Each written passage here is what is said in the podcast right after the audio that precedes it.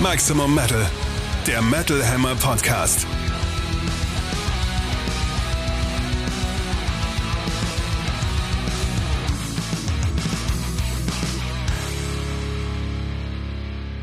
Vom 2.6. Metal Hammer Podcast 57 für euch am Mikrofon Metal Hammer Chefredakteur Sebastian Kessler und Aus der Redaktion Katrin Riedel. Schön, dass ihr wieder eingeschaltet habt.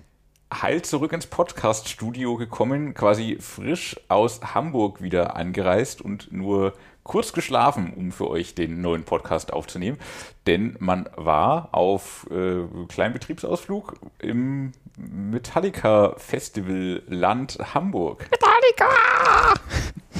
Ein, ein, ein, ein Insider und ein Zitat von einer Person, die Gast bei den Metal Hammer Awards war und ein Master of Puppets Shirts trug. ja, das äh, sehr neu aussah und man die Person eigentlich so auch nicht unbedingt als. Aber gut, wir haben sie eingeladen. Sie hatte wohl schon eine Metal-Affinität. Ich habe auch keinen Master of. Puppets Shirts aus den 80ern. Bin ich jetzt uncool, oder? Nein, das meinte ich nicht. Es war nur eine Person, die man nicht unmittelbar mit Metal assoziiert, über deren Anwesenheit wir uns trotzdem sehr gefreut haben und die in die Kamera mit ihrem Metallica-Shirt fröhlich rief: Metallica! Das war sehr schön damals. Seitdem ein geflügeltes Wort. Und überhaupt haben das ganz viele gerufen in Hamburg am letzten Wochenende beim Konzert von Metallica! bei den Konzerten selbstverständlich. Es war ja ein ganzes Wochenende. Das No Repeat Weekend fand statt. Und wir sind jetzt schon mitten in den Themen tatsächlich. Ich bin mal ganz anders in den Podcast reingestartet. Aber warum auch nicht? Kann man doch mal machen. Einfach mal so reinstarten. Das No Repeat Weekend fand statt. Zwei aufeinander folgende ähm, Konzerte mit einem freien Tag dazwischen. Aber auch an dem war einiges geboten in Hamburg. Man konnte auf Tribute-Konzerte gehen, man konnte sich stundenlang für den Pop-Up-Store anstellen, um dort Raritäten zu kaufen, oder man kommt einfach so in Metal-Kneipen abhängen und coole Leute treffen. Zum Beispiel Enzika! Viele Grüße an dieser Stelle und viele Grüße auch an Metallica, ihr habt sehr, sehr schön gespielt. Ja. Ja, von den neuen Songs fand ich erwartungsgemäß Lux Eterna am stärksten. Das klang auch von den Publikumreaktionen her schon so wie ein Instant Classic einfach. Also da ging richtig viel. Mega. Am schwächsten von den neuen? Also für mich Sleepwalk My Sleepwalk Life Away. Eindeutig. Die sie beide am gleichen Tag gespielt haben, Ja. auch noch lustigerweise. So hat man irgendwie den Unterschied noch krasser gemerkt. Halte ich auch live echt für völlig verzichtbar, muss ich sagen. Ich kann mir nur vorstellen, sie haben den gespielt, weil der halt besonders langsam groovend ist und die da mal so ein bisschen runterkommen. Einfach. Ich hätte auch andere Songs von 72 Seasons deutlich lieber gehört. Room of Mirrors zum Beispiel. Aber es war halt Sleepwalk My Life Away, düdelte nicht vor sich hin, störte jetzt auch nicht. Man hat 32 Songs von Metallica insgesamt gehört am ganzen Wochenende. Und das meiste davon war gut bis sehr, sehr gut. Ich war wirklich begeistert, bin nachhaltig begeistert von der fetten Produktion. Viele Videoscreens, viele Lautsprecher, super Sound, gut drauf für Leute vor oder um die Bühne herum. Es war die Rundbühne, in der Bühne drin und auf der Bühne drauf. Von wegen Show, also ja, toll, aber auch nicht übertrieben, fand ich. Also klar, die Bühne ist riesig und rund und in der Mitte äh, des Stadions angesiedelt, was irgendwie sonst nicht so. Also klar, bei Metallica gab es das schon, aber so diesen Ring quasi, den hatten sie, glaube ich, so noch nie. Im Stadion ist natürlich bei Sitzplätzen ist immer alles sehr weit weg, dafür hat man die Übersicht. ja, was Show angeht, unabhängig von dem, was die Band macht, sondern das außenrum, das Primborium, die Produktion. Andere Bands haben mehr Feuer. Metallica hatten jeweils einen Song, wo sie Feuer abgeschossen haben und einen mit, ja, so Feuerwerk-Explosionen jeweils so pro Set. Die Lichtproduktion war dafür sehr beeindruckend. Also, sie haben echt viel mit Lichtstimmung, mit, mit äh, geilen Spotlights, mit, mit Ringen, mit, naja, Laser waren es nicht, aber war, alles war beleuchtet und bunt in verschiedensten Farben und, und Stimmungen das war schon sehr fett und passte jeweils sehr perfekt zu dem, was sie da gemacht haben. Die Setlists unterschieden sich natürlich, wie auch schon erwähnt, an beiden Tagen komplett. Sie haben wirklich 16 unterschiedliche Songs jeweils an den Tagen gespielt und einige nette Überraschungen dabei. Es gab ja schon zwei Wochenenden davor, einmal in Amsterdam, einmal in Paris und sie haben das aber noch mal ein bisschen variiert, was sie dort jeweils gespielt hatten. Das heißt, man war nie so richtig sicher, was jetzt als nächstes kommt. Sie haben manchmal Songs ausgetauscht, manchmal die Reihenfolge gewechselt. Im Großen und Ganzen haben die sich natürlich schon geglichen mit den vorherigen Wochenenden, aber es waren immer schöne Überraschungen dabei. Welchen Tag fandest du stärker, Katrin? Den zweiten eigentlich. Also mhm. vor allem so das, das grandiose Finale irgendwie, Set But True, Seek and Destroy, Master of Puppets, äh, das wohl auch noch aus einiger Entfernung sehr deutlich zu hören war, äh, ja. hat mir ein Kumpel erzählt, der in der Nähe des Stadions spazieren gegangen ist, äh, dass man wohl quasi diese drei Songs quasi noch in einiger Entfernung relativ deutlich gehört hat, weil das Publikum halt so laut äh, ah, mitgesungen hat. Also Super. halt auch gutes Finale. Ansonsten. Eine Frage muss ich stellen: Wo geht man in Nähe dieses Stadions spazieren? Ich habe im Umfeld nur eine Müllverbrennungsanlage wahrgenommen. Dann vielleicht da. okay. Ich weiß nicht genau. Wohnt wohl da in der Nähe. Hauptsache hatten eine gute Zeit. Ja. Ja, ein bisschen schade fand ich, dass All Nightmare Long von Death Magnetic so hartnäckig ignoriert wird, weil den mag ich eigentlich sehr gern. Mhm. Ähm, ansonsten habe ich wieder gemerkt, wie gern ich auch so ein paar nicht so typische A-Songs finde. Also so auch von den weniger beliebten Bandphasen. Wherever I'm a Rome war super, Until It Sleeps fand ich großartig, aber auch Moth into the Flame. Mhm. Whiskey in the Jar funktioniert halt natürlich sowieso immer, genau wie auch das Unvermeidbare, aber halt dann immer doch schöne und von vielen Lichtern in Szene gesetzte Nothing Else Matters. Ja. Da kommt dann der Kitsch wieder hoch. Ja, eine Band sollte sich nicht dafür entschuldigen müssen, einen Welthit geschrieben zu haben. Nein. Das ist voll okay. Ja, also insgesamt fand ich den zweiten Abend ein bisschen stärker. Sie haben sich aber bei beiden Konzerten, fand ich, wirklich extrem stark präsentiert. Kamen auch sehr sympathisch rüber diese Geschichte mit dem Schlagzeug war halt auch so lustig. Also man muss sich das ja so vorstellen, das ist quasi eine Rundbühne mit einem Ring in der Mitte, wo halt dann dieser Snake Pit mit den Superfans angesiedelt ist und außenrum stehen halt auch lauter Leute. Und das Schlagzeug wurde quasi an vier verschiedene Spots gesetzt. Also anfangs war es überhaupt nicht da. Dann kamen dann kam die zwei. Ein kleines Männchen und trug das Schlagzeug mit dem davor sitzenden Lars Ulrich davon. Nein. Nee. Was hast du gesehen? Habe ich was anderes gesehen? Nein, ich wollte einen Witz machen und dich dann korrigieren lassen. Ach so, ja, nee, es war in echt war es so, diese Bühne, da klappen so Elemente auf und zu und es wurde quasi nach diesem Doppelintro wurde das Schlagzeug wie von Zauberhand so nach oben geschoben und stand dann auf der Bühne, dann ging die Klappe wieder zu und so immer nach vier oder fünf Songs fuhr es dann wieder runter und tauchte an einer anderen Stelle wie von Zauberhand auf. Das war schon ein bisschen lustig. Aber noch lustiger wäre es gewesen, ein kleines Männchen das Schlagzeug mit dem darauf sitzenden Lars Ulrich weggetragen hätte. Ja. Das machen sie vielleicht nächstes Mal. Muffin to Flame, hast du schon erwähnt, für mich ein moderner Klassiker. Das wurde gefeiert, als wäre es ein Hit der AAA-Alben von damals gewesen. Weiß nicht, ob viele Songs des neuen Albums, das ich ja trotz allem für sehr gut halte, das Potenzial haben, das Moth into Flame offenbar ausgespielt hat an der Stelle. Wir werden es sehen, was die Zeit zeigt. Luxy Turner war auf jeden Fall auch, wie du sagtest, sehr super. Ebenso der Titelsong. Und was ich sehr stark fand, war, ich fand auch den zweiten Tag tatsächlich ein kleines bisschen besser, was die Setlist und auch die Stimmung der Leute, glaube ich, anging. Wahrscheinlich musste man am Freitag erst so ein bisschen reinkommen nach der Arbeit, nach der Anfahrt. Da waren vielleicht die Leute auch noch so ein bisschen müde, man selber vielleicht auch dass der erste Tag aber direkt losging mit Creeping Death, Harvester of Sorrow und Leper Messiah und man damit direkt Ride the Lightning und Master of Puppets und Injustice for All als Alben abgedeckt hat. Und dann das sehr schöne Until It Sleeps von Load kam, das halt auch zeigte, dass auch Load-Songs live sehr gut funktionieren können, wenn es die richtigen sind und sie richtig inszeniert sind. Das fand ich einen super, super starken Einstieg auf jeden Fall. Ja. Und überhaupt zu sehen, wie gut auch James Hetfield drauf ist, der ja auch schwere Jahre hinter sich hat, äh, nochmal auf Entzug musste, ließ sich das nicht anmerken, sondern grinste spitzbübisch, machte freche, schöne, lustige, lebensbejahende Ansagen. War sehr, sehr gut. Gerade weil eben 72 Seasons kein so gute Laune-Album ist, war es gut, dass hier live celebrated wurde. Ja, und auch schön, also Einstieg in den zweiten Tag natürlich auch irgendwie super. For Whom the Bell Tolls, Ride the Lightning, Through the Never, das, das Tourdebüt, mhm. ähm, mhm. Dunking Nothing Done, Lux Eterna, also ist schon Auf eine starke Fälle. Werkschau. Und äh, ja, nächstes Jahr in München, nochmal in Deutschland. Zwischendurch geht es nochmal um die ganze Welt. Naja, offenbar lohnt es sich sogar hinterher zu reisen, weil sie machen tatsächlich an jedem Wochenende ein bisschen was anderes. Was geht auf Dauer aber ein bisschen ins Geld. äh, ich habe nach dem Wochenende gemerkt, so, äh, okay, Geld mitgenommen, äh, Geld weg. Äh, ja, mal gucken. Ja. Jetzt äh, erstmal ein bisschen kürzer treten vielleicht. Am, am, Ende des Geldes ist zum Glück nicht mehr so viel im Monat übrig gewesen, aber Stimmt. das wirkt noch ein bisschen nach. Ja, da sind wir doch gleich beim Geld. Da können wir gleich weitermachen eigentlich. Frisch heute reingekommen. Das Download-Festival in Deutschland musste abgesagt werden. Was soll ich dazu sagen? Sorry to hear. Blöd für alle, die Tickets gekauft haben und sich darauf gefreut haben. Wahrscheinlich waren es halt einfach nicht genug, die sich Tickets gekauft und darauf gefreut haben. Der Veranstalter lässt dazu vermelden, dass für den 23. und 24. Juni, also in weniger als vier Wochen, geplante Download Germany am Hockenheimring findet in diesem Jahr nicht statt. Mit Bedauern geben wir die Absage des Festivals bekannt. Sämtliche im Vorverkauf erworbenen Tickets werden in den nächsten Tagen automatisch von Ticketmaster zurückerstattet. Grund dafür seien Komplikationen im organisatorischen und logistischen Bereich.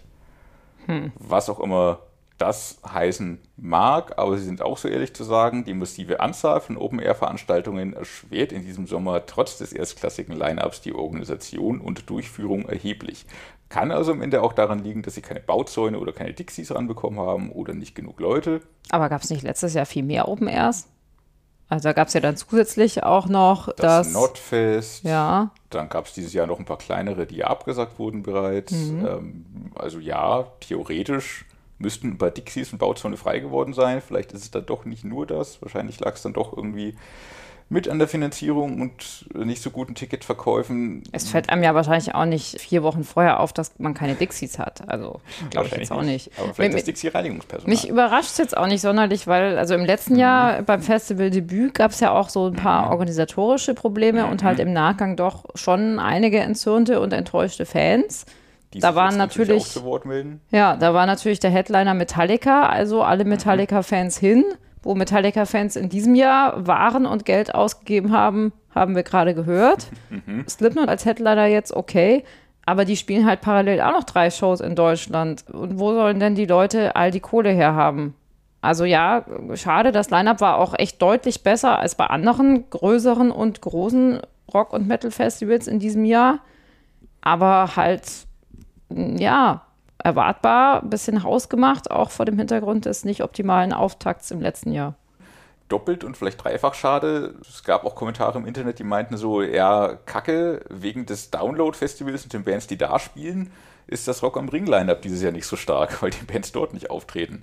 Ja. Kann man so und so sehen. Da ist vielleicht sogar was dran. Mit Slipknot, Volbeat Prodigy wäre auch Rock am Ring noch mal ein bisschen, noch ein bisschen geiler geworden, hm. als es ist maybe. Von daher ja, ärgerlich für alle Beteiligten, gut für parallel stattfindende Festivals, gut vielleicht auch für andere große Festivals wie Rock am Ring, weil mhm. Leute jetzt da dann doch noch hinfahren, weil aber das Geld ist ja schon, ist. Das ist ja schon jetzt am Wochenende. Ja, wenn du das Download-Ticket-Geld rechtzeitig zurückbekommst, kannst du noch schon den Rock am Ring-Ticket ziehen. Mhm. Aber krass halt auch, da haben irgendwie Leute kommentiert bei Facebook, die extra aus Australien anreisen Ach, wollten. Scheiße. Das habe ich auch überhaupt nicht verstanden. Das ist auch echt heftig. Kommen wir hoffentlich nicht nur wegen dieses Festivals, sondern werden auch sonst doch ein bisschen näher geblieben. Liebe Australier, wenn ihr schon mal da seid, ich glaube, das Full Force ist am gleichen Wochenende wie das Download. Das Mainstream ist am gleichen Wochenende. Kommt rum, wir haben trotzdem einiges zu bieten. Zum Beispiel auch Iron Maiden. Lass mich nochmal richtig aussprechen. Iron Maiden.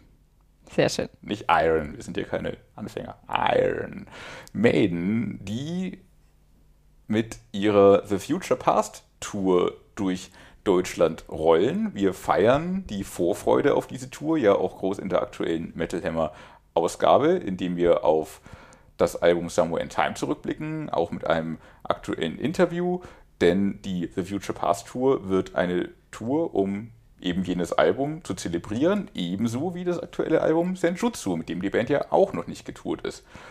Jetzt gab es die ersten Konzerte dieser Tour und entsprechend ist die Setlist bekannt. Man geht jetzt mal davon aus, dass sich die Setlist nicht während der Tour ändern wird. Das sind Iron Maiden ja doch Iron Maiden. Ja, doch immer sehr konsequent tatsächlich, das dann auch durchzuziehen. Haben ja auch die entsprechende fette Produktion für jeden Song dabei und haben dann nicht so viel Varianz einfach.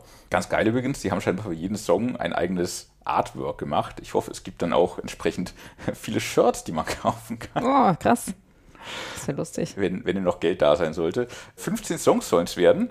Fokus eindeutig auf Somewhere in Time und auf Senjutsu. Mit ein paar Überraschungen, was beide Alben angeht. Und auch mit so ein paar Songs eben nicht von den Alben, sondern die sie halt sonst auch noch spielen müssen oder glauben, das zu müssen. Es sind ein paar Live-Debüts sogar dabei. Einerseits die von Senjutsu, oder viele davon zumindest, Days of Future Past, Time Machine, Death of the Cells oder Cells, wie spricht man es richtig aus? Man weiß es nicht. sagen wir Kerls. Und Hell on Earth, The Writings on the Wall, hatten sie hingegen schon mal gespielt gehabt. Das sind also die fünf Songs von Senshutsu und dann kommen noch einige von Somewhere in Time dazu, die sie zum Teil seit Jahren und Jahrzehnten nicht live gespielt haben. Fast das komplette Album. Was aber leider fehlt, sind die beiden Songs Déjà Vu und The Loneliness of a Long Distance Runner, was ich sehr, sehr schade finde, weil gerade letzterer einer meiner Lieblingssongs von dem Album ist. Schade, aber gibt trotzdem einige Perlen von dem Album, die sie jetzt auch zum ersten Mal aufführen, nämlich Alexander the Great. Bisher nie gespielt, jetzt erstmals auf der Setlist. Das Internet rastet aus. Und das zu Recht. Und das Publikum wird es recht ausrasten, wenn es dann wirklich zur Aufführung kommt. Sehr schöne Nummer auf jeden Fall. Zwischendurch natürlich noch so ein paar Sachen eingestreut, die sie spielen müssen. The Trooper, Iron Maiden, Fear of the Dark und aus irgendeinem mir nicht hundertprozentig einleuchtenden Grund The Prisoner vom Hätte man auch in Number of the Beast selbst spielen können. Schon. Also vielleicht um mal was zu spielen, was sie halt nicht ständig spielen und mal was Altes und was nicht vielleicht zu progressiv nervöses oder so. Aber interessante Wahl, sag ich mal. Man wird sich trotzdem freuen und sei es nur, wenn man da dreieinhalb Minuten hat, um Bier zu holen. Denn man möchte ja auf keinen Fall die überlangen Songs Days of Future Past, The Time Machine und Death of the Cats verpassen. Oder Katrin? Mm.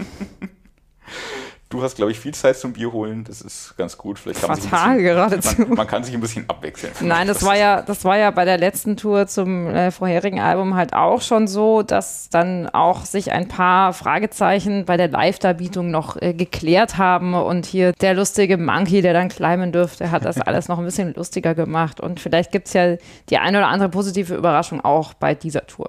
Vielleicht kommt jetzt ein Kälte oder Zelte vorbei und hör halt hin, wie es heißt. du musst doch nur den Song hören. Ja, der war so lang, den habe ich jetzt kein nicht mehr im Instrumental. Ohr. Das hätte ich vielleicht für die Vorbereitung des Podcasts tun müssen, aber ich war noch im Metallica-Fieber. Metallica, naja, nein, also das passt jetzt, jetzt wirklich nicht. Also es ist schon wieder richtig krass, auch was für Megatouren dieses Jahr und vor allem der Juni auch schon wieder zu bieten hat. Ja, Juni ist voll. Man kommt quasi gar nicht aus dem Biertrinken raus, deswegen bitten wir auch die schwindende Konzentration zu entschuldigen. Es ist harte Arbeit. Ich glaube, nächste Woche habe ich eine harte Woche am Montag, bilde ich mir ein, war Testament. Ja. Gefolgt von. Testament ja leider jetzt ohne Exodus ohne auch Exodus. noch. Ich weiß gar nicht, wer jetzt stattdessen spielt. Niemand, glaube ich. Also irgendwo spielte irgendwer ein Glück fachlich kompetente Information. In irgendeiner Stadt haben sie irgendjemanden nachgeschoben, aber für Berlin habe ich jetzt noch nichts gehört. Okay, vielleicht kommt noch kurzfristig was. Vielleicht spielen Voivod auch doppelt so lang. Möglicherweise. Die Songs haben sie. Grafiker Andreas Hartung freut sich. Am Tag danach, glaube ich, ist direkt Ghost. Mhm. Und Heftabgabe. Mhm. Immer alles gleichzeitig. Am Tag danach ist Tenacious D. Oh, da bin ich leider nicht da gönne ich mir mal einen Abend Ruhe. Da dürfen die Männer ihre Männerwitze machen. Ja, jede Menge los in der Konzertlandschaft und dann erscheinen auch noch schöne neue Alben, die man irgendwann hören möchte. Steel meets Steel. Neue Alben im Härtetest. Jetzt hätte ich mich hier fast verdrückt, weil wir den Back in Black Einspieler gar nicht hatten, weil wir direkt durchgestartet sind. Was wir aber wie immer machen, ist meine Empfehlung unserer Spotify-Playlist, der Metal Hammer Podcasts Playlist auf Spotify zu folgen. Ihr findet sie auf der entsprechenden Plattform oder natürlich verlinkt unter diesem Podcast. Wir sprechen über die Alben des 2.6. und des 9.6. und beginnen natürlich mit diesem Freitag und einem Album, das für Kontroversen sorgen wird. Life is but a Dream von Avenged Sevenfold. Einerseits Respekt der Band gegenüber, denn sie legt es offensichtlich nicht darauf an, es sich einfach zu machen und mit großem, einfachen Erfolg groß durchzustarten. Nach dem Überraschungsalbum The Stage 2016, das einfach so aus dem Nichts erschien und damit irgendwie auch so ein bisschen verpuffte oder zumindest nicht den Hype hatte, den es vielleicht hätte haben können, wenn man die entsprechende Kampagne gefahren wäre, wie man es ja klassischerweise macht, kommt jetzt ein Album, acht Jahre später, wenn ich richtig gerechnet habe, plus minus eins, das echt nicht einfach zu schlucken ist. Ich weiß gar nicht so richtig, wie ich es äh, stilistisch einordnen soll. Irgend sowas wie System of a Down trifft Queen, trifft irgendwas progressiv Irres zwischen Tool und Devin Townsend, trifft natürlich auch noch Avenged Sevenfold. Es klingt immer noch wie die Band, man kann sie raushören. Das Thema ist durchaus spannend. Existenzialismus, ambitioniert, auch in der Umsetzung. Das sei ihnen alles zugestanden, aber wirklich mit Genuss anhören fällt mir hier schwer.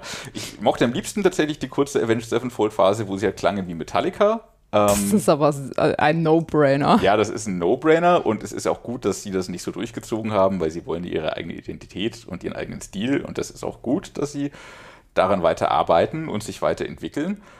Aber Life is But a Dream ist halt schon einfach sehr irre. Ja, ein Ähm, seltsames Album. Zwischendurch immer mit tollen Melodien und angefangenen Spannungsbögen, wie im Song Metal und Nobody. Und es ist aber wohl auch Teil des Konzepts, dass das dann immer gebrochen wird und eingerissen wird, Brüche wie aus dem Nichts kommen, Disharmonien auf einmal die Oberhand gewinnen. Beispielsong dafür We Love You, der echt nicht ganz einfach einzukommen ist. Wenn es dann aber nicht knallt, sondern so progressiv schwurbelt, ehrlicherweise schlafen mir auch die Füße ein. Songbeispiele Cosmic und Easier.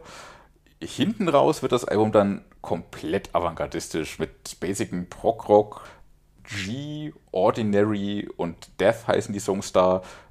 Die Anfangsbuchstaben jeweils betont, so dass das Wort God rauskommt, äh, auch das Teil des übergeordneten Konzepts des ganzen Ah, jetzt Also kapiere ich das erst. Wie krass. Okay, Ja, das habe ich bisher überhaupt nicht gecheckt. durchaus alles spannend, aber halt echt nicht einfach reinzukommen, gerade weil es hinten raus nochmal so mega in ihre Sphären abdriftet, was natürlich auch Teil des Konzepts ist. Das soll es ja alles sein, das soll einem irgendwie zu Nachdenken anregen. Und ich bin bestimmt ein Banause, aber das gönne ich mir jetzt einfach. Im besten Fall ist das Album ein Grower. Man kommt auch so langsam rein, wenn man es dann doch irgendwie öfter mal anspielt. Künstlerisch ist es bestimmt wertvoll. Die Kollegen beim Rolling Stone Magazin würden es aber wohl prätentiös nennen. Es ist. Bedeutet das denn? We- Weiß ich nicht genau. Ich glaube, wenn, wenn du zeigen willst, was du kannst, aber dabei vergisst, Songs zu schreiben, die dich irgendwie packen. Hm. Wäre ich eingeschleifter Avenged Sevenfold-Fan, ehrlicherweise, wie ich es bei Iron Maiden bin und darum Senjutsu mochte, muss ich auch sagen, wenn man den Willen und die Geduld mitbringt, ist es ein spannender Entdeckungstrip bestimmt. Ich fand's anstrengend. Also heißt das jetzt, wenn man seinen Schutz nicht mag, ist man kein Iron Maiden-Fan? Nö, das stimmt nicht. Wir reden schon wieder nicht über Stanford. Egal. Ja, ich finde es auch schwierig, äh, seltsam. Ich war am Anfang noch ganz hoffnungsvoll, weil Game Over so ein bisschen thrashend sogar beginnt. Ich fand auch System of a Down relativ naheliegend als Referenz. Im Verlauf halt wirklich sehr komisch. Also Klavierpassagen mit hohem Gesang, wüste Ausbrüche mit Geschrei, vollkommen rausfallende Soundexperimente. Alles zusammen in Mattel, ja aber hinten raus halt wirklich abgedroschen bis unmetallisch. Also Jam-artig. Die zweite Hälfte des Albums ist wohl irgendwie sowas wie Kunst, die ich aber als einfacher Metalhead einfach nicht verstehe. Das hat auch mit Metal gar nichts mehr zu tun. Man muss sich in jedem Fall reinhören, aber das halt auch wollen. Ich habe es diesmal leider auch nicht geschafft. Ich muss aber auch dazu sagen, dass Avenged Sevenfold einfach grundsätzlich noch nie meine Band war. Ich glaube, dass das, worauf ich hinaus will, wenn man eben Superfan ist, Dann kann schafft man sich da bestimmt ja. irgendwas rausziehen. Dann Zumindest ist es bestimmt auch ersten Hälfte. Aber dann wieder, äh, weiß ich gar nicht, ob der klassische Avenged Sevenfold-Fan halt so ein progressives Album von der Ich Band weiß gar nicht, ob es einen klassischen Avenged Sevenfold-Fan gibt überhaupt. auch war nach dem Also so viele Bandphasen. Stilentwicklung, die sie hatten, ja. Ja, ist halt wahrscheinlich so wieder, man ist Fan dieser und jener Phase und tut sich dann damit leichter oder schwerer. Das ist auf jeden Fall ein Album zum eher schwer tun und ob sich das karrieretechnisch und oder künstlerisch auszahlt, wir werden es sehen. Ja, ein bisschen schade fand ich halt jetzt schon wieder, um noch ein bisschen aus dem Print-Nähkästchen zu plaudern, dass sie es halt leider nicht geschafft haben, pünktlich zum Redaktionsschluss ein Interview zu geben und das Ganze zu erklären. Wer also darauf wartet, das findet ihr dann leider erst in der folgenden Ausgabe. Jetzt müsst ihr euch zwei Hefte kaufen. Mann. Ärgerlich. Dafür kriegt ihr jetzt noch ein Album, kostenlos quasi. Und zwar kommen wir zu Dieth, der neuen Band des ehemaligen Megadeth-Bassisten David Ellefson. Der hieß früher, glaube ich, mal Dave Ellefson, vielleicht jetzt aus. Er ist erwachsen geworden. Ja, er ist erwachsen geworden und möchte vielleicht nicht mit einem anderen Megadeth Dave verwechselt werden, ich weiß nicht. Jedenfalls, David Ellefson ist natürlich auch in diversen anderen Bands aktuell beteiligt. Bei Dieth macht er aber gemeinsame Sache mit Sänger und Gitarrist Guillermo Miranda, der früher bei Entombed AD am Mikro stand, sowie Schlagzeuger Michael Leiseiko, am ehesten bekannt vermutlich durch seine Zeit bei Decapitated. Und diese drei bringen jetzt einen echten Bastard aus Thrash und Death Metal an den Start. Ihr Debütalbum To Hell and Back klingt wuchtig, aggressiv und hart, schiebt dabei ordentlich und beinhaltet aber trotzdem so einen coolen Groove, der irgendwie auch eingängige Songs mit sich bringt. Also zum Beispiel Don't Get Mad, Get Even. Stimmlich geht es da oft ja, derbe zu. Also Miranda röhrt und knurrt ziemlich tief und urgewaltig vor sich hin. Es gibt aber auch immer wieder Klagesang-Einschübe, zum Beispiel in den etwas langsameren Stücken Free Us All und Heavy is the Crown. Vor allem aber in der ja doch recht emotionalen Ballade Walk with Me Forever. Da ist tatsächlich erstmals überhaupt David Ellefson selbst als Leadsänger zu hören. Und er macht seine Sache auch wirklich ganz gut, finde ich. Äußerst eine sehr, sehr gute Powerballade. Ja, auch wenn das vielleicht im Albumkontext vielleicht diese Nummer sogar ein bisschen rausfällt. Also packender finde ich dann schön bissige Thrasher wie das zackige The Mark of Cain oder auch In the Hall of the Hanging Serpents. Insgesamt gelingt dem Trio mit To Helen Back ein durchaus beachtliches Debüt. Es ist jetzt kein echtes Mega-Album, Zwinker, aber ein ordentlicher Startschuss und ja, auch in jedem Fall eine gute Ausgangslage für mehr. Fragt sich nur so ein bisschen, welcher seiner vielen Bands Ellefson jetzt eigentlich priorisiert weiter betreibt. Meinetwegen Dive, weil ich finde das alles sehr, sehr gut. Dass Walk With Me Forever da so ein bisschen rausfällt, finde ich auch sehr gut, weil das so ein bisschen zeigt, wie groß sie da aufmachen auf diesem Album. Also es ist ein Thrash-Album und dann noch so viel mehr, weil es oft so in Richtung Death Thrash geht, brutal und modern. Dann ist es wieder sehr klassischer Bay Area Thrash, wie in Don't Get Mad, Get Even. Oft auch in Richtung Heavy Metal, wie in Free Us All. Dicke, moderne Groover, wie Heavy is the Crown. Und dann eben diese Herzschmerz-Power-Ballade. Das ist ein ganz schönes Fass, das sie da aufmachen. Und das Ganze ist top produziert mit schlüssigen Songs und funktioniert auch in einem Albumkontext. Man hat schon immer den Eindruck, eine Band zu hören, auch wenn das äh, stilistisch weit auseinander geht. Sehr, sehr starkes Debüt. Und von wegen Mega-Album, auch der Bandname, dieses, keine Ahnung, falsch geschriebene Diät oder so, oder ein falsch geschriebenes Death, kennt man ja auch schon von einer anderen Band, wo David Ellison mal aktiv war. Ja, und dann noch im selben Stil, aber vielleicht sogar noch ein bisschen stärker. Unsere Freunde von Legion of the Damned werden nächste Woche ihr neues Album veröffentlichen. The Poison Chalice erscheint am 9.6. Ich habe tatsächlich letzte Woche im Podcast schon behauptet, das Album würde erscheinen. War auch mal so geplant. Ich habe es in meiner Liste offenbar niemals aktualisiert. Es erscheint aber jetzt tatsächlich am 9.6. und kommt damit jetzt auch nochmal hier zum Glänzen und darf gewürdigt im Detail werden. besprochen werden, gewürdigt werden. Es ist nicht ganz so ausdifferenziert wie die Genre-Kollegen von Dive, sondern geht mehr stringent und geradeaus brutal voran, wie man es halt von Legion of the Damned kennt. Aber wohl, weil die Band erstmals auch zu fünft unterwegs ist, offiziellerweise. Live-Gitarrist Fabian Verwey ist nämlich jetzt festes Bandmitglied.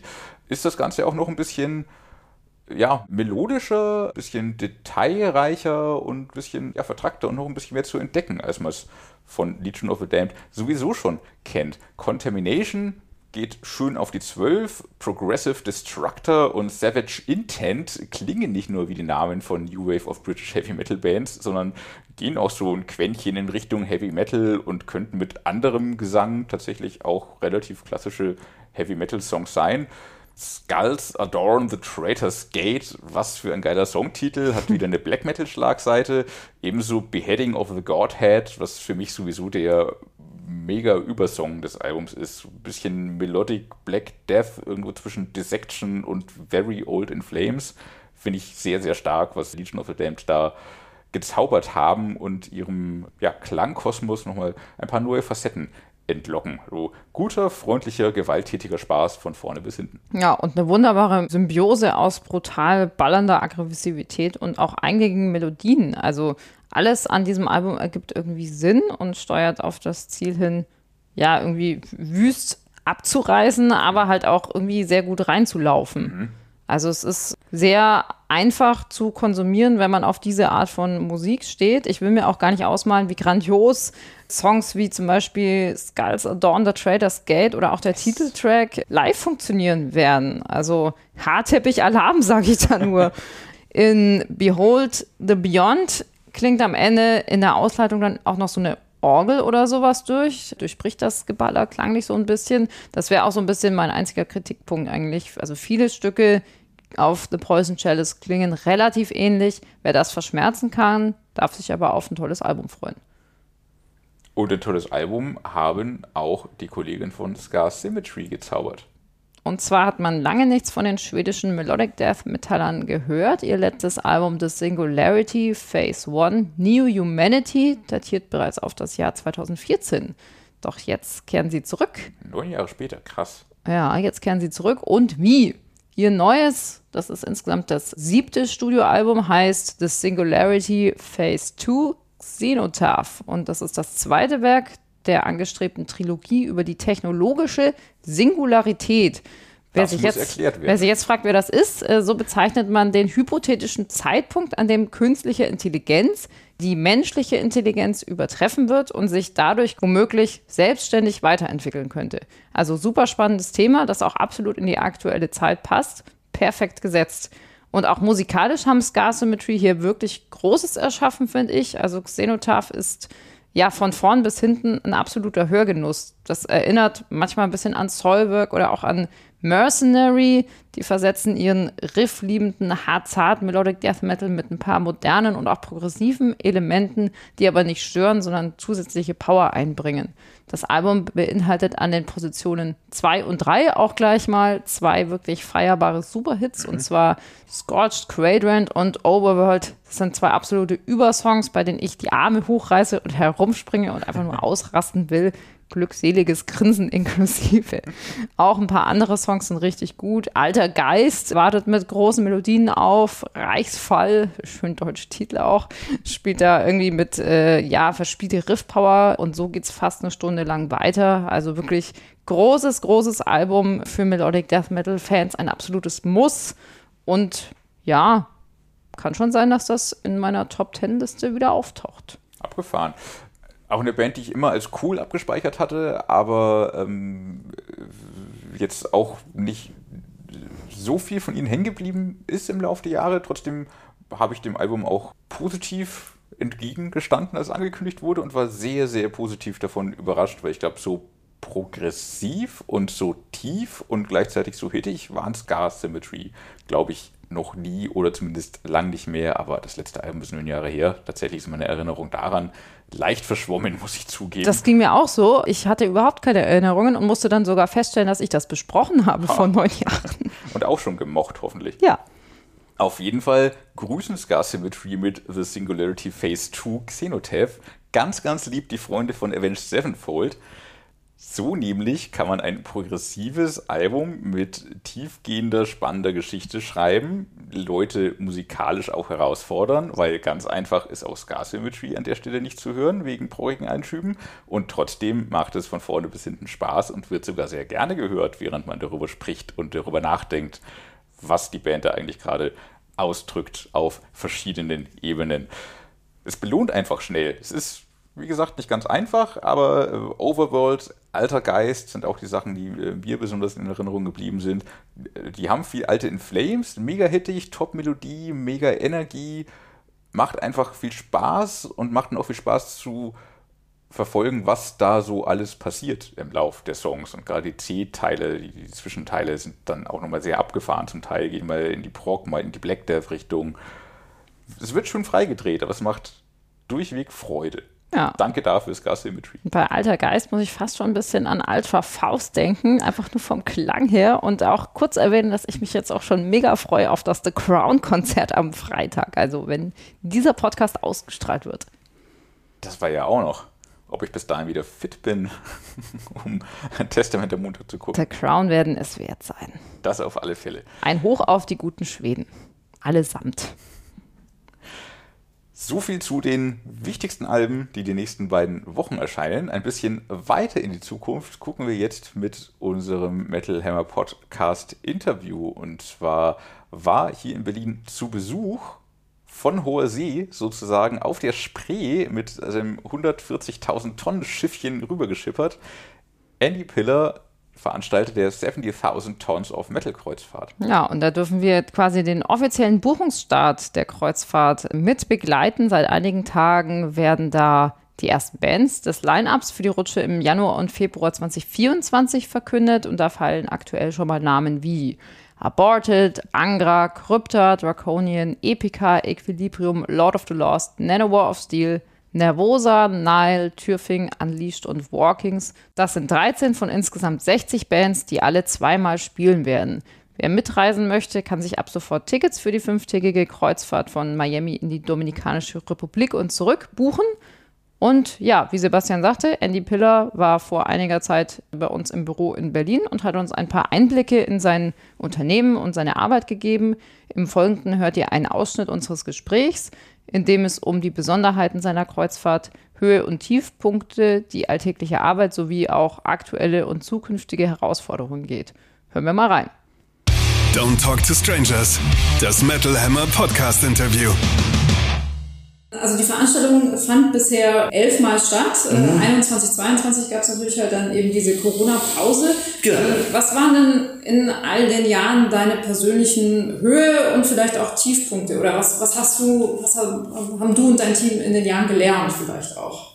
Tiefpunkte in diesem Sinne nicht. Höhepunkte da jetzt einzelne rauszupicken ist schwierig.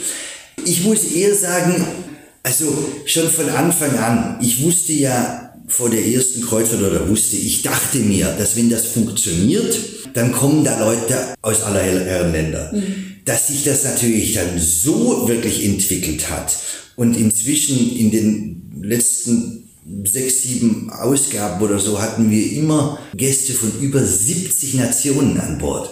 Deswegen haben wir dann irgendwann so mal angefangen mit dem Spruch, das sind ja die Vereinten Nationen des Heavy Metal ja. auf See. Das ist das, was, was für mich eins der Höhepunkte ist, was mich auch extrem stolz macht. Ne? Dieses multikulturelle, internationale Publikum, die alle zusammenkommen auf das Schiff und friedlich eine Party feiern. Leute, die aus Ländern kommen, die im Kriegszustand miteinander sind ja. und so. Ne? Gerade heute ist das sogar, ich krieg da ich Gänsehaut, wenn ich da nur schon drüber nachdenke. Ja, ja. Ich habe es ja auch schon selbst erlebt. Also es ist schon, es ist schon mhm. was Besonderes. Heute gibt es natürlich auch diverse Metal-Kreuzfahrten, auch einige Bands veranstalten da ihre eigenen äh, Seereisen. Was unterscheidet denn die 70.000 Tons of Metal von der Konkurrenz oder was macht sie einzigartig? Also gut, grundsätzlich sage ich ja immer so, äh, also gibt es ja den guten äh, äh Spruch, die Redewendung, äh, Konkurrenz ist gut für das Geschäft. Nur ich sehe die anderen Veranstaltungen eigentlich gar, die, gar nicht unbedingt so als direkte Konkurrenz mhm. an. Erstens mal, ohne da jetzt spezielle Namen zu nennen, gewisse von den Kreuzfahrten sind ja mehr Kreuzfahrten und dann spielen dann auch noch ein paar Heavy Metal Bands. Mhm. Was ich mache, ist wirklich ein Heavy Metal Festival auf einer Kreuzfahrt. Deswegen ja auch die enorme Anzahl Bands. Ich meine, es sind ja immer 60 oder manchmal noch ein, zwei, drei mehr. Ja und dann spielen sie noch alle zweimal. Also ich meine, dass du irgendwie 120 plus Konzerte also auf, dem, auf dem Schiff hast, das ist also, glaube ich, bei den anderen nicht unbedingt so der Fall. Also das ist grundsätzlich mal der Unterschied. Es ist wirklich halt einfach ein Festival.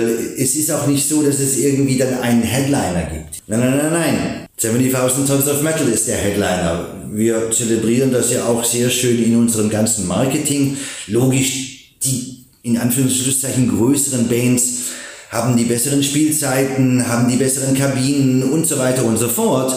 Das ist ganz klar. Aber wenn man sich das im Marketing anguckt, wir machen ja alle Logos genau gleich groß, einfach ein alphabetisches Line-Up-Listing und das war's so. Auch dort ja, wir sind alle gleich. Es gibt auch bei uns überhaupt keine Unterscheidung zwischen Gästen und VIPs und Musikern. Auch das wird schon von Anfang an so zelebriert. Bereits im Terminal, am Hafen. Ja. Die Leute, e-, egal ob es jetzt die Bands von der größten, äh, die, die, die Musiker von der größten Band sind oder der Gast, der in einer kleinen Vierer-Innenkabine auf Deck 2 mitfährt, alle gehen durch die gleichen Sicherheitsschranken, alle machen am gleichen Ort das Check-in, alle gehen über die gleiche Landungsbrücke nachher an Bord. Und da stellt sich schon auch so im Unterbewusstsein, sowohl bei den Gästen als auch bei den Bands, so diese, diese Einstellung sofort realisieren sie, oh, wir sind im wahrsten Sinne des Wortes alle im gleichen Boot. Und das sind halt so, so, die, so die Sachen, wo ich meine, da, wo uns schon ein bisschen von, von anderen Veranstaltungen unterscheidet. Nebst dem, ich glaube, wir sind immer noch mit Abstand die Größten. Kaum einer würde wahrscheinlich noch nicht mal auf die Idee kommen, weil es ist nicht, nicht so ganz einfach, äh, so eine Wahnsinnsbühne da oben aufzubauen. Am Anfang auf der auf dem kleineren Schiff, auf der Majesty of the Seas, äh, haben wir ein Swimmingpool abgedeckt und eine Bühne gebaut. Inzwischen sind es zwei Swimmingpools und dann hat es noch gewisse Sachen, die man nicht so einfach abbauen kann, wie beispielsweise die beiden, also der insgesamt auf dem, auf dem Deck dort drei Jacuzzis mhm. und zwei stehen wirklich im Weg es gibt übrigens auch andere Musikkreuzfahrten auf vergleichbaren Schiffen. Die treiben bei weitem nicht den Aufwand. Die bauen halt eine kleinere Bühne oder bauen die Bühne diagonal auf und ja. so. Nur ja, das ist nicht Andy Pillar. Nein, nein, nein, das muss so groß wie möglich und zentral und symmetrisch und noch größer. Ich mache, ich probiere es ja auch jedes Jahr irgendwie noch ein bisschen weiter auszumaximieren. Und dann mussten wir halt die beiden Jacuzzis integrieren. Und dann kommt eine Plexiglaswand dahin und jetzt kannst du halt im Jacuzzi sitzen und nebendran spielt die Welt. Und das gibt's eben sonst nicht, nicht so schnell nochmal irgendwie. In der Tat. Ja. Du hast jetzt auch schon so ein bisschen was zu Planung gesagt und wie bereitet man denn so eine Veranstaltung vor? Also was sind da so über das gesamte Jahr hinweg so deine Aufgaben, bevor das denn das Event dann stattfinden kann? Und mit wie vielen Leuten arbeitest du denn da? Also gut, im grundsätzlich Planungen fangen natürlich schon zum Teil Jahre vorher an. Man kann nicht Verträge mit Kreuzfahrtlinien ein paar Monate vorher machen. Das ja. geht nicht. Grundsätzlich, ich arbeite jetzt ja bereits an äh, 2025 und zum Teil schon darüber hinaus, ja. was gewisse Sachen angeht. Und dann jedes Jahr nach dem Schiff ist vor dem Schiff Inzwischen, ich habe natürlich ein relativ äh, großes Team. Übers ganze Jahr sind es jetzt ähm, 13, also in zwei Wochen fängt noch ein zusätzlicher Mann an. Äh, dann sind wir 14 äh, äh, Vollzeit übers ganze Jahr. Und je näher wir dann halt an die Kreuzfahrt hinkommen, desto größer wird das. Die meisten von der Produktion also meine Produktionsleiter, Stage Manager, Logistik Manager und so weiter, das sind natürlich nur, das sind Freelancer, äh, die, die machen das natürlich dann nur Vollzeit, so, ja, manche fangen so sechs, acht Wochen vor der Kreuzfahrt an. Und dann, bis wir dann wirklich auf dem Schiff sind, werden es dann mehrere hundert der ganze Bühnenaufbau, das fängt im Dreischicht, das ist im Dreischichtbetrieb, äh, es hat Security und so weiter und so fort. Das ganze, das ganze Catering, Hospitality, bla bla bla bla. Ne? Die Leute haben verschiedene Aufgaben. Ich kümmere mich hauptsächlich ja um die großen strategischen Entscheidungen. Ich buche das Line-up immer noch selber. Also ich mache das okay. ganze Artist Buying. Und dann so, ja, wie gesagt, die großen strategischen Entscheidungen, die großen Marketingmaßnahmen. Und ich bin da immer noch am Lernen. Das ist so ein Prozess, weil ich habe ja in diesem Sinne keine klassische Ausbildung gemacht. Und dann war so als Veranstalter und später Tourmanager so, da war man immer so der Lonely Wolf. Ne? Und da kann man alles alleine entscheiden und macht alles selber anfangen zu delegieren, Verantwortung abzugeben. Und äh, lustigerweise habe ich heute zum Teil die gleichen Kämpfe, die ich selber gehabt habe, mit gewissen von meinen Managern, wo ich denen sage, hey, aber ihr delegiert mal ein bisschen mehr. Ah, wenn ich das erklären muss, dann dauert dreimal so lange, wenn wir das selber machen. Und ich sage, ja, ich weiß, ist schon klar, aber du musst es dann vielleicht irgendwie drei oder vielleicht sogar fünfmal erklären, bis die Leute wissen, was sie machen sollen. Aber dann können sie dann für sich selber arbeiten und du kannst dich auf die großen Sachen konzentrieren.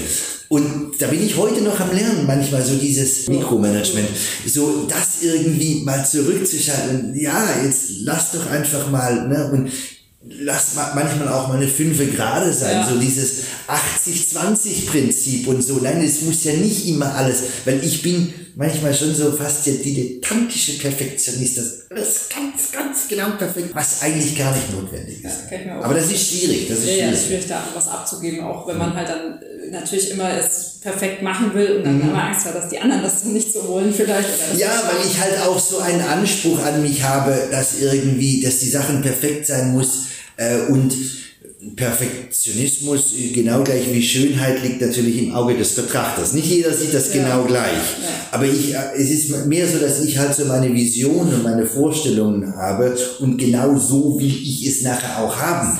Was dann nicht mehr unbedingt ich weiß, also jetzt im, im Vorlauf beispielsweise auch auf diese Kreuzfahrt. Früher habe ich dann immer noch bei jedem Announcement und bei jedem, bei jedem Press Release und so weiter irgendwo rumgefummelt und dann irgendwann, äh, also vorletzte Woche im Meeting und so, aber wisst ihr was? Ihr seid ein Weltklasse-Team, macht ihr einfach mal. Und die Leute also, was ist jetzt mit Andy passiert und so. Ne? Und ich so, ja, ich probiere immer noch zu lernen. Also gerade mit dem ganzen Mist, was irgendwie jetzt halt zum Teil natürlich auch pandemiebedingt letztes Jahr äh, passiert ist, habe ich gemerkt, hey, ich muss abgeben, ich muss abgeben, es geht nicht. Ich muss mich auf die großen Sachen konzentrieren, weil sonst, ja, dann im Endeffekt ist nachher das Skipper verantwortlich, dass das Schiff untergeht. Das ist, glaube ich, nicht die Idee. Ne? Äh, Burnout ist ja auch immer so ein Thema. Und das geht natürlich in beide Richtungen, weil ich halt so einen extrem hohen Qualitätsanspruch nicht nur an mich selber und an mein Produkt habe, aber auch an meine Leute, muss ich schon auch aufpassen, dass ich zum Teil gewisse Leute von mir nicht in, in den Burnout treibe. Mhm, ja, ja, Ganz klar, ganz klar. Ja. Aber es ist ja gut, wenn man das auf dem, auf dem Schirm hat auch. Genau, vom Prozedere her, vor der Trons dieses Jahr, also vor der Trons 23, gab es so ein bisschen Kritik daran, dass die Bands relativ spät bekannt gegeben wurden. Da haben die Leute so ein bisschen Planungssicherheit vermisst, natürlich auch so ein bisschen von Corona, von der Zeit halt noch kommen. Ganz klar. Worin liegen denn heute so die Herausforderungen für euch? Also gut, ich hatte das ja vorher äh, eingangs unseres Gesprächs schon angetönt. Ein Problem, das wir im Vorfeld der allerersten Kreuzfahrt hatten, auf 2011 hin in 2010 hat sich dann letztes Jahr, zwölf Jahre später, dann irgendwie wiederholt. Dann natürlich aus anderen Gründen eben, das waren dann im Endeffekt so, ja, in Anführungs- und Schlusszeichen ein bisschen Corona-Nachwehen, mhm.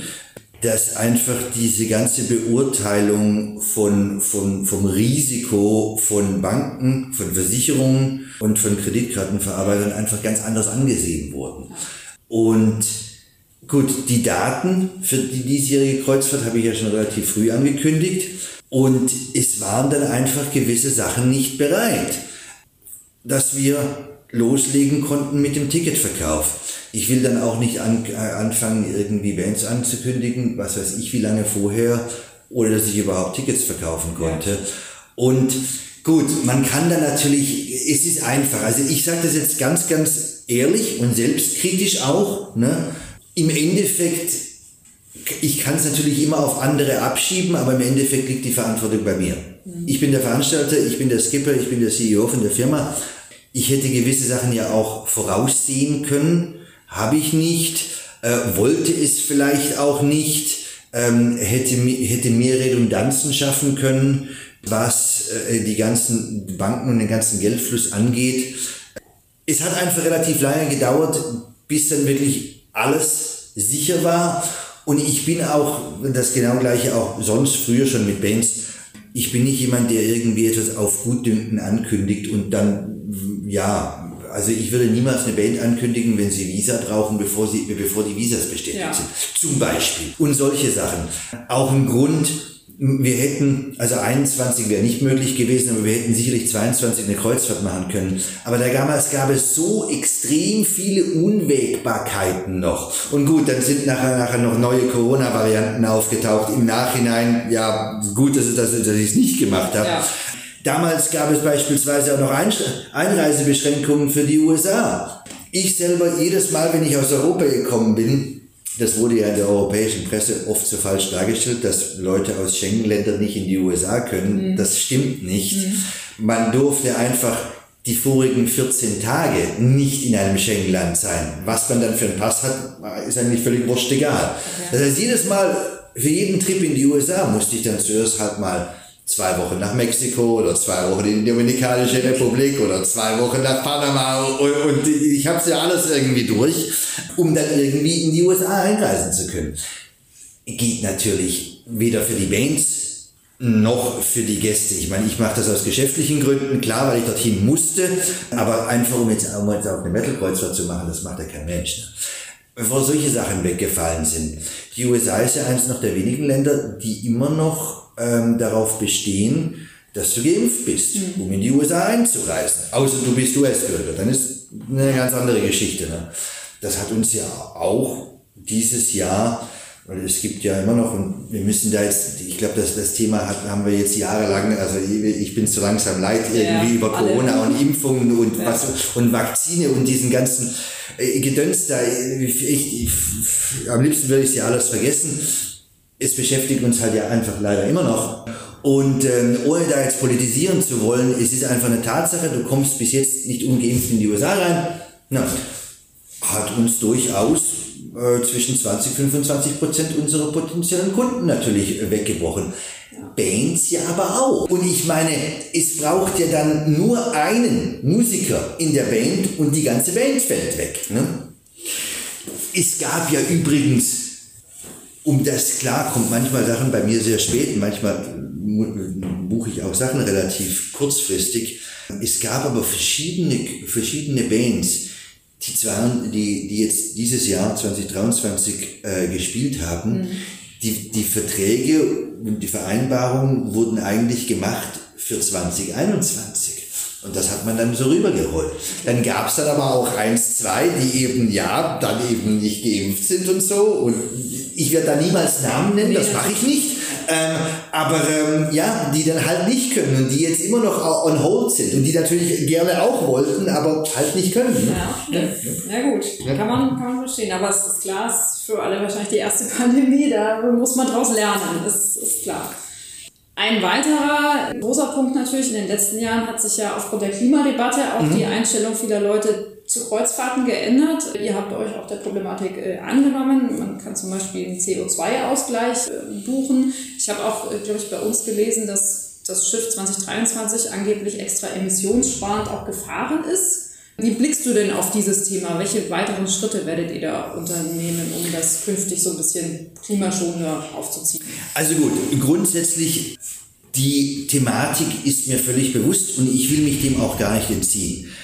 Wir sprechen schon seit Jahren mit der Kreuzfahrtlinie. Wir sind natürlich im Großen gesehen ein winziges Tröpfchen. Die haben natürlich unzählige Schiffe und, und, und machen ja nicht nur Charter, sondern auch die ganz normalen Kreuzfahrten.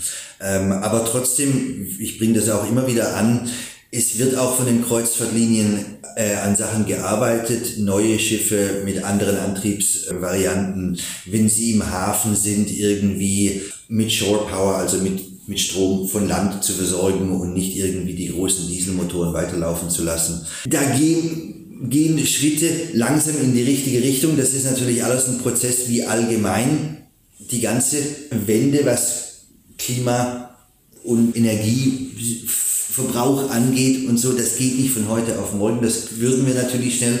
Aber man kann ja auch nicht irgendwie die Wirtschaft abwürgen. Also das Ganze, das, das, das sind Prozesse, die laufen müssen. Wie gesagt, ich will mich der ganzen Sache nicht entziehen. Das, das Schnellste, was wir mal machen könnten äh, oder konnten, war so ein CO2-Ausgleich den Leuten anzubieten. Interessanterweise übrigens, also wenn man das so äh, Zahlen sich anguckt, wie viele Leute so Sachen dazu buchen, sonst wenn sie Flugreisen oder was auch immer buchen, das bewegt sich ja im niedrigen einstelligen Bereich. Wir hatten über 15 Prozent von unseren Kunden haben diesen CO2-Ausgleich dazu gebucht. Ähm, der Anteil äh, in deutschsprachigen Ländern war sogar noch ganz leicht höher. Die Thematik ist vielleicht auch hier etwas mehr schon in den Köpfen angekommen als in anderen Teilen der Welt. Jetzt kann man natürlich auch gleichzeitig wieder sagen, ja, das ist ja eh nur Ablasshandel und bla bla bla. Ne? Also dieses Argument sehe ich schon durchaus auch. Es ist zumindest mal ein Schritt in die richtige Richtung. Ich möchte aber noch was anderes dazu sagen. Nicht nur die ganze Klimakrise, auch andere große Probleme in unserer Welt können wir nur als Menschheit in einer Gesamtheit lösen. Mhm. Und dazu ist es wichtig, zusammenzukommen, Völkerverständigung zu schaffen, sich einander kennenzulernen. Und das geht nicht nur über den Bildschirm. Dazu müssen wir reisen, dazu müssen wir zusammenkommen. Und ja, um Völkerverständigung zu schaffen, um, um, um, um einander zu verstehen. Und ich sehe das ja selber bei meinen Reisen. Wir haben ja alle ähnliche Sorgen und Probleme, egal wo wir auf der Welt sind und wie Leute anderswo andere Lösungsansätze und andere Ideen für das gleiche Problem zu lösen entwickeln.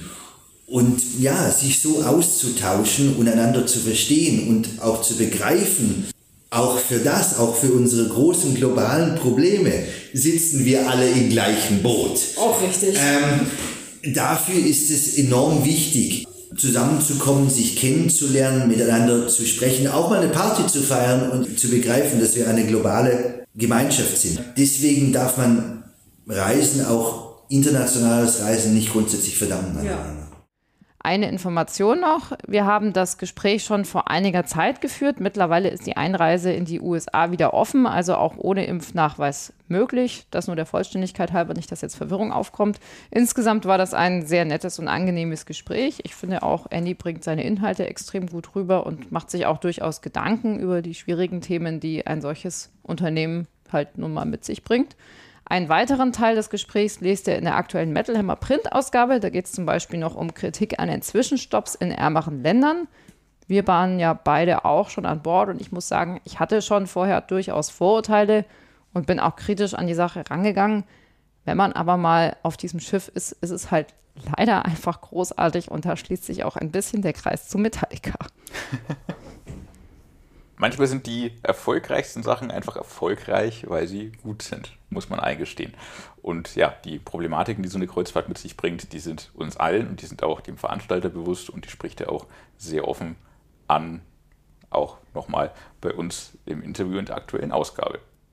Aber jetzt ziehen wir uns frische Leibchen an und machen uns bereit für die Konzerte am Festland in den kommenden Tagen. Ich hoffe, man sieht den einen oder anderen von euch auch dort. Gebt gerne ein Bier aus. Vor allem aber lasst ein Like bei dem Podcast, bewertet ihn mit 5 Sternen, kommentiert fleißig. Das hilft uns dabei, Maximum Metal in der Podcast-Welt zu verbreiten und seid am 16.06. wieder dabei bei der nächsten Episode. Danke fürs Zuhören. Wiederhören. Música